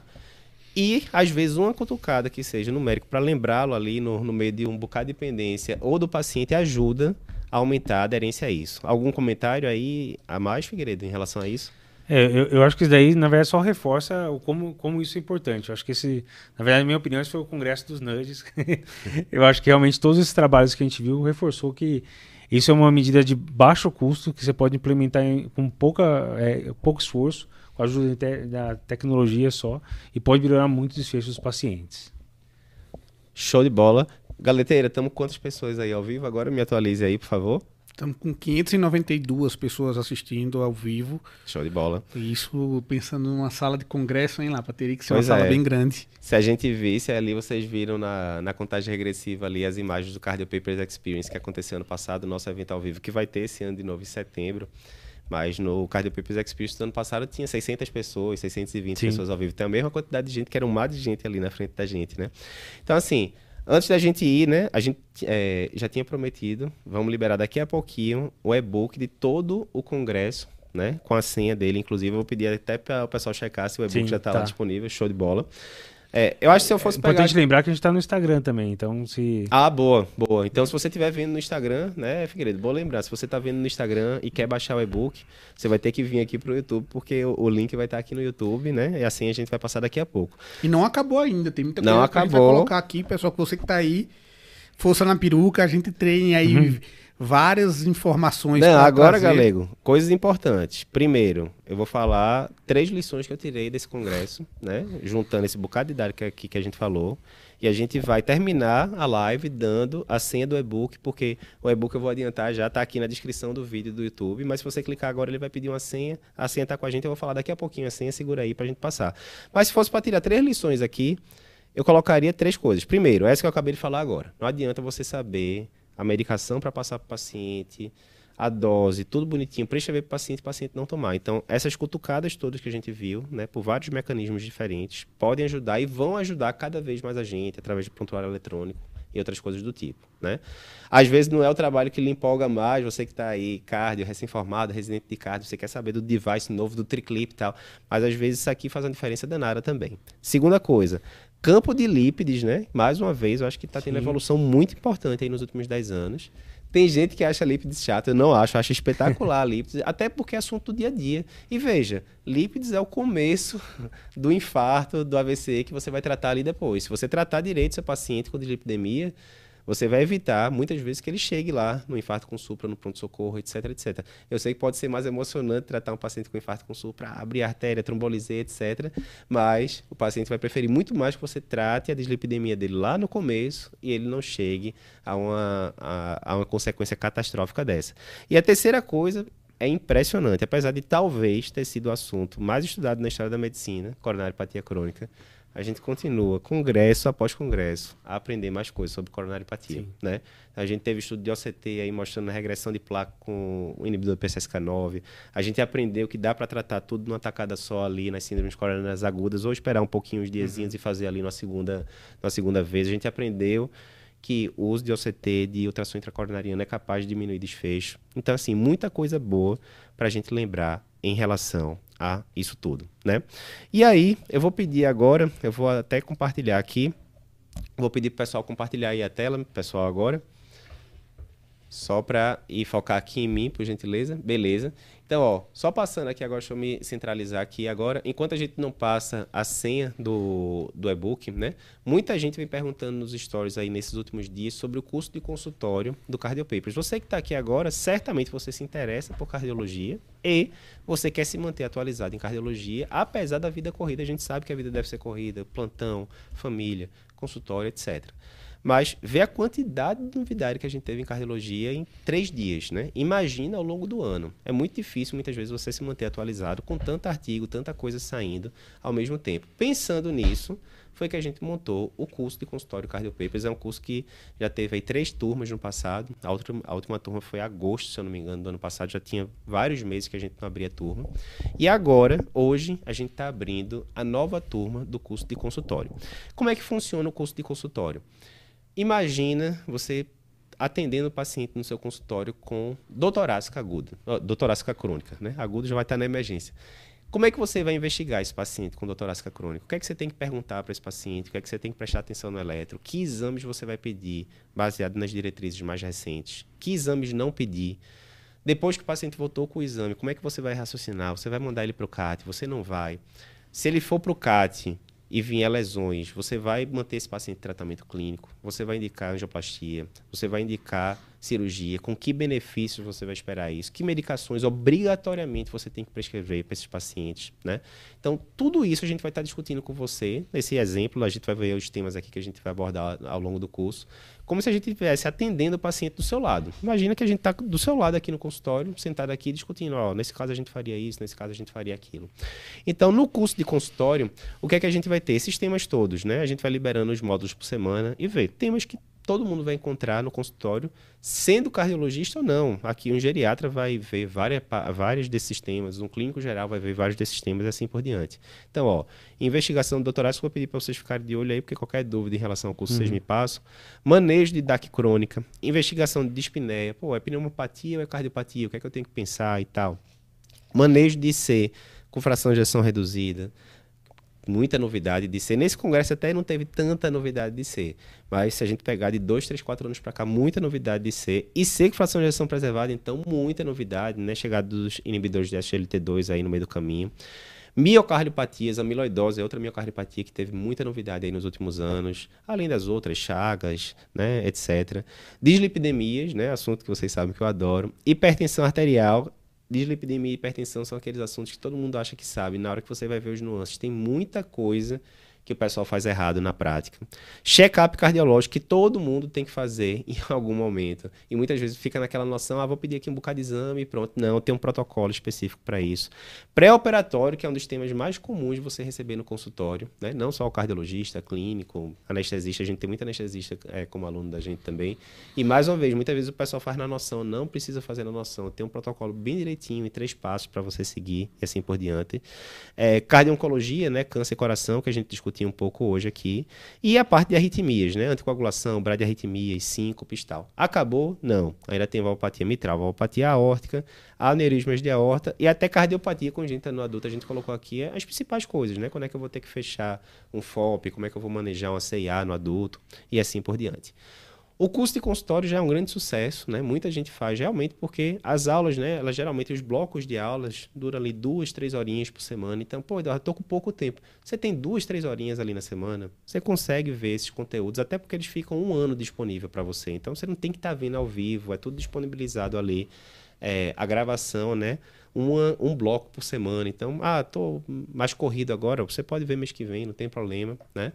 E você pode ver por tablet, por computador, por iPad, por desktop, não tem problema, celular, você consegue acessar por vários modos. Mas o que a gente está mais empolgado aqui com essa novidade não é nem o curso de consultório, que é espetacular, mas ele existia já. Mas vê só, quem comprar o curso de consultório hoje e nos próximos dias, oferta bem limitada, vê que negócio espetacular que o Cardio Papers criou. A nossa formação em métodos de imagem, que é um curso Deixa eu só passar aqui. Desculpe. Ah, não alterei ali na apresentação. Aqui. A nossa formação em métodos de imagem, que é um curso que a gente está lançando hoje, que esse curso, sozinho, ele já custa R$ 1.497. E para quem se inscrever no curso de consultório, adivinha, vai sair como bônus gratuito. Foca aqui só em mim agora, por favor, para explicar esse curso de imagem, que ele ficou tão bom que eu quero dizer aqui em detalhes. Pessoal, na época que a gente fazia, é, que a gente estava na residência de cardiologia, eu me lembro nitidamente. Você chegava lá, e óbvio, né? Você chega na residência de cardio, você quer ver o quê? CAT, né? Chegava lá tal, e o pessoal mostrava aqui é DA, aqui é CX tal. Mas me incomodava muito, porque eu, pô, eu queria saber o passo a passo, assim. Como é que eu tenho certeza que isso aqui é uma projeção oblíqua à direita? Como é que eu quero, como é que cranial caudal? Como é que eu sei, tenho certeza que isso aqui é uma DA? Como é que eu ficava meio perdido na época, sinceramente. E demorou. Eu fui aprender isso no final do R1, começo do R2. E eu ficava revoltado na época. Eu falava, olha, todo mundo que entrou na residência de cardio tinha que saber isso aqui já no momento zero. Como é que eu interpreto um CAT, começo, meio e fim? E isso para todos os métodos de diagnóstico. Mesma coisa. Era muito comum a gente pegar cintilo e a, a conclusão aqui disse que é uma isquemia aqui de... Ah, acabou. Mas você sabe interpretar as imagens da cintilo? Não, não sei, Eduardo. Ninguém nunca me explicou. Aprendi ali meio na orelhada, pergunta ali, pergunta acolá. Aconteceu com a gente também. Então, e se você pudesse pegar uma cintila e você, olhando para os traçados, saber qual é a artéria que está acometida, você conseguir cal calcular a quantidade de isquemia que tem naquela cintila, você conseguir detectar se está dilatando o ventrículo esquerdo durante o estresse ou não.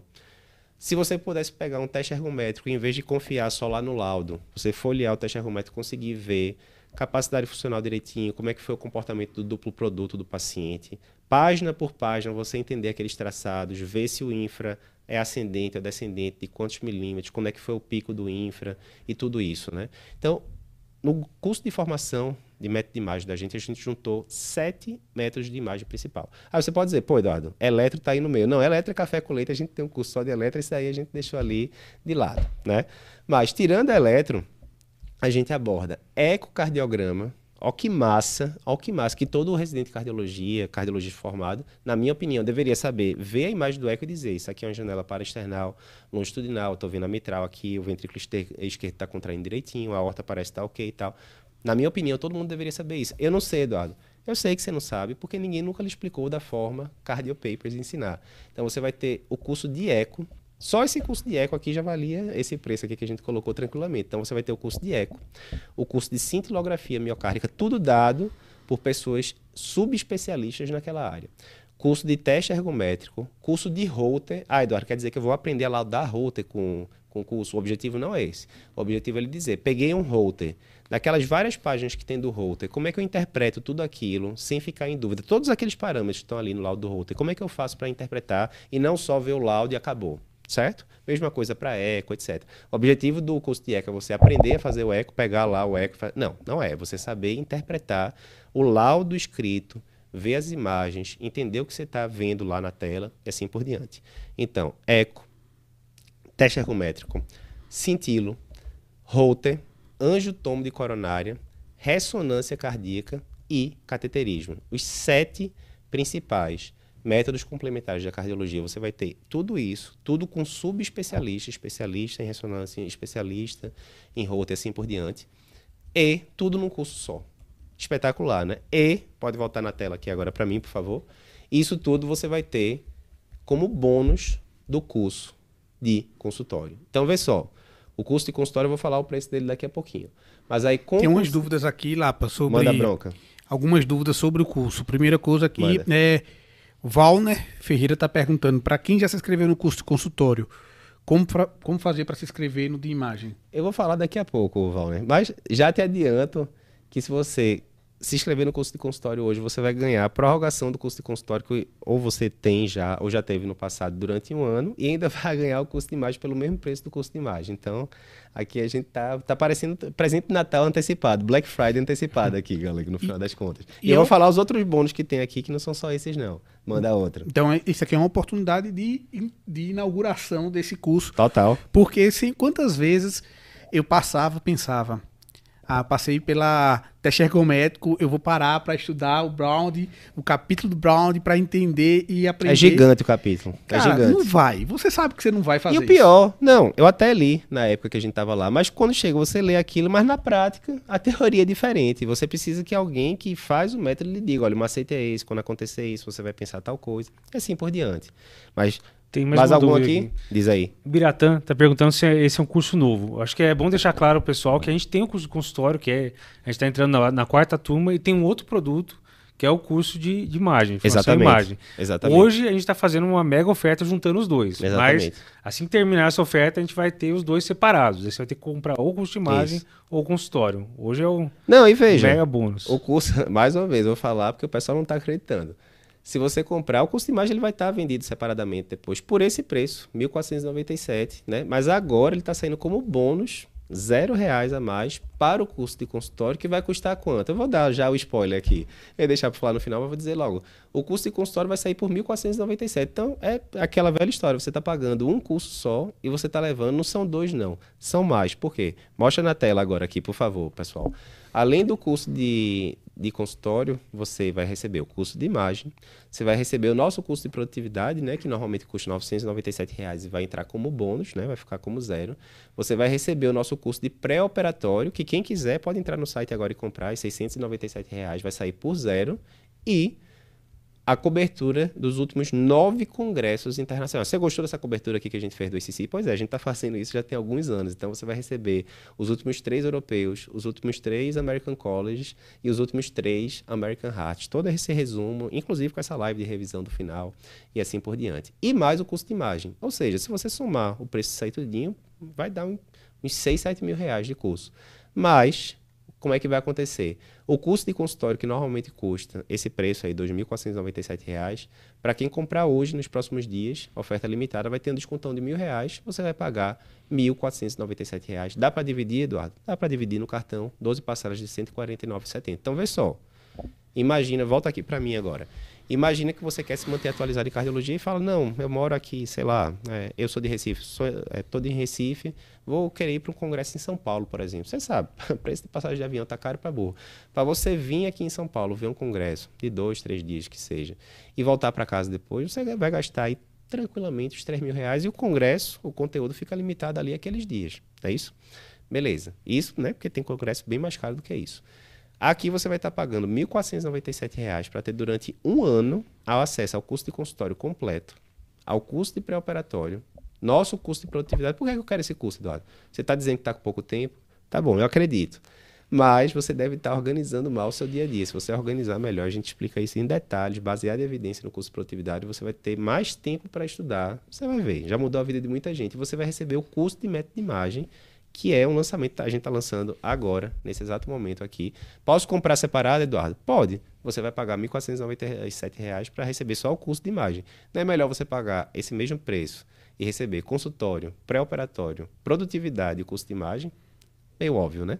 E você vai receber durante um ano, de todo jeito. Pode voltar agora ali na apresentação. E, e além desse bônus, você vai receber também na cobertura do congresso, se você quer a quer verificar detalhes do trabalho, alguma coisa, você está no carro, quer fazer uhum. uh, uma revisão do que eu trouxe do Congresso com tempo, você vai estar tá lá. Lógico. Então, assim, eu acho que provavelmente é muito difícil que a gente repita. É, essa, difícil. Essa, é bem difícil. Essa promoção, né? E a gente está trazendo aqui o que é um realmente um arcabouço, uma formação de consultório. Era o que a gente queria ter na época que a gente tava lá, né, galego? Na residência, acabando a residência, até 5, 6 anos depois da residência. Adoraria ter esse combo aqui para fazer. E a formação é tão completa que, digo mais, quem tiver interesse, a gente tem parceiros também da, de como fazer o seu consultório render mais. Sem então, dúvida. além de a gente ensinar a parte técnica, além da gente ensinar a parte da cardiologia. Quem tem interesse aí também de aprender de como fazer a transição do plano de saúde para o consultório particular, a gente tem o nosso, a, nosso amigo Vitor que tem uma formação, uma mentoria de como fazer, como fazer seu consultório particular trazer lucro para você. A minha opinião é essa, a gente está aqui com 50% do pessoal que está na live é, é, cardiologista ou residente em cardiologia, tem muitos médicos de outras especialidades. Você pode perguntar, Eduardo, sou geriatra, sou clínico geral, o curso é para mim. A pergunta é assim: você atende paciente hipertenso? Você atende paciente dislipidêmico? Você atende paciente que vem fazer um check-up? Você atende o paciente que chega com a dor torácica para avaliar no consultório? Você atende o paciente que chega reclamando de palpitação no consultório? Qualquer um desses, curso é para você. É simples assim. Óbvio que ele é focado no cardiologista, né? mas pacientes cardiopatas são atendidos por todo mundo que faz consultório, no final das contas. Né? Então, bem importante isso. Eu vou pedir para o pessoal colocar o link aqui agora na descrição, certo? Para muita gente perguntando já aqui como é que faz para se inscrever. O link está aqui. Vou pedir para mostrar a tela também aqui agora rapidinho. Vai estar tá no chat, certo? O link de inscrição. Vou pedir para mostrar a tela aqui agora rapidinho, só para mostrar os últimos pontos, né? Além desse descontão, você tem sete dias de garantia incondicional. O que é isso, Eduardo? Se inscreveu no curso agora, entrou lá no curso, começou a ver as primeiras aulas. Você não está achando, por exemplo, hipertensão. Você não está achando a investigação doutorásica. Você não está achando a melhor aula de todos os tempos de investigação doutorásica. Pô, estou em dúvida manda um e-mail para a gente, a gente devolve 100% do valor investido. Né? Isso é raríssimo acontecer, a gente confia muito no material e a opinião dos alunos é muito boa. Né? Se a gente for mostrar aqui, a gente recebe, eh, costuma receber ali nota 9.4, 9,5 dos alunos da gente, de todos os cursos, na verdade, a gente sempre faz essa pesquisa de, de satisfação entre os alunos e os alunos da gente, a gente diz que a gente tem muito mais do que clientes, a gente tem fãs, na verdade, né? E você pode pagar através de Pix, PayPal, boleto, cartão, podendo dividir em até 12 vezes no cartão. Pessoal, Chequem para mim, Galego. O link tá aí já disponível pro pessoal. Tá aí. Quem tá no Instagram, na verdade, a gente colocou o link na bio também. Ah, boa. Então, se tá no boa. Instagram, é só entrar lá no link da bio que vai conseguir. Boa. Vamos pegando aí as dúvidas para mim, por gentileza, certo? Importante. E aqui, ó, enquanto o pessoal tá passando as dúvidas aqui, Galego. Samanta tá perguntando qual é o link do e-book e a senha. Vou passar daqui a pouquinho. Alguma dúvida mais do curso aí, enquanto isso, eu vou mostrar daqui a pouquinho aqui já o link do, do curso.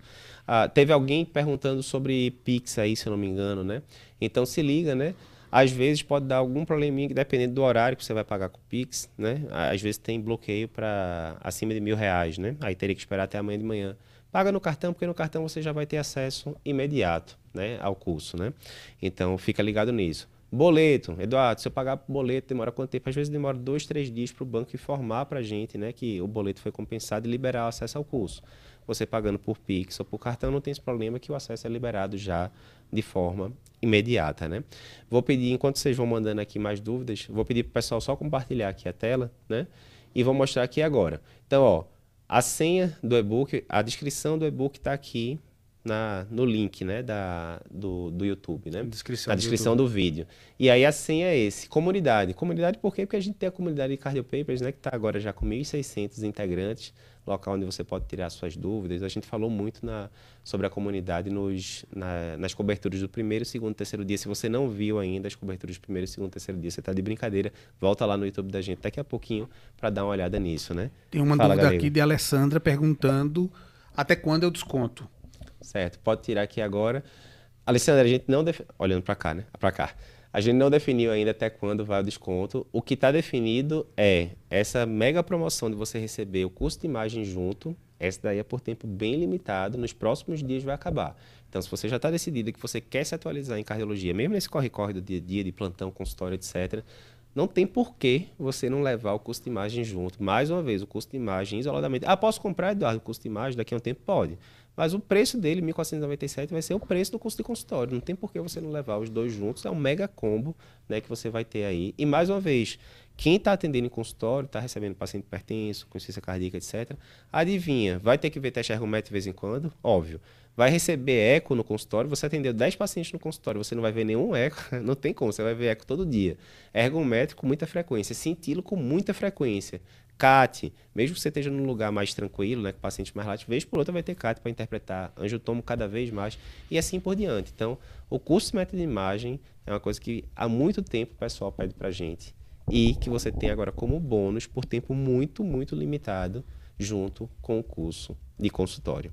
Figueiredo, manda aí mais dúvidas aí para gente. O tempo de duração do, do curso de imagem, Você vai ter acesso, né? Olhando aqui para mim, você vai ter acesso a esse conteúdo durante um ano, né? Os tempos para cada módulo variam um pouco, né? O curso de eco, ele tem mais horas ali, né, do que o curso de rota, por exemplo, né, que é uma coisa mais direta ao ponto, né? Então, vou pedir depois para o pessoal somar aqui para mim todos os cursos aqui para você ver, mas deve ser coisa ali de 20 horas para cima de conteúdo. É bastante conteúdo para você conseguir dominar bem esses métodos de imagem. Diz aí, Figueiredo, mais alguma dúvida aí do pessoal? Galego? Normalmente você vai ter muita, a- as informações vão estar também no curso cardiopapers.com.br. Então você está escutando pelo podcast, escutando pelo ah, Spotify. Uhum. Você pode também entrar no site cursoscardiopapers.com.br. Perfeito. Também na descrição, ou se você estiver escutando, você pode colocar comunidade Cardiopapers, que você vai ter acesso a uma comunidade que agrega vários cardiologistas do Brasil, Uhum. pessoal do time exclusivo, pessoal do Heart Team, pessoal ah, de vários locais do país estão lá na comunidade. E o importante é, agora a gente está fechando justamente o rol do treinamento.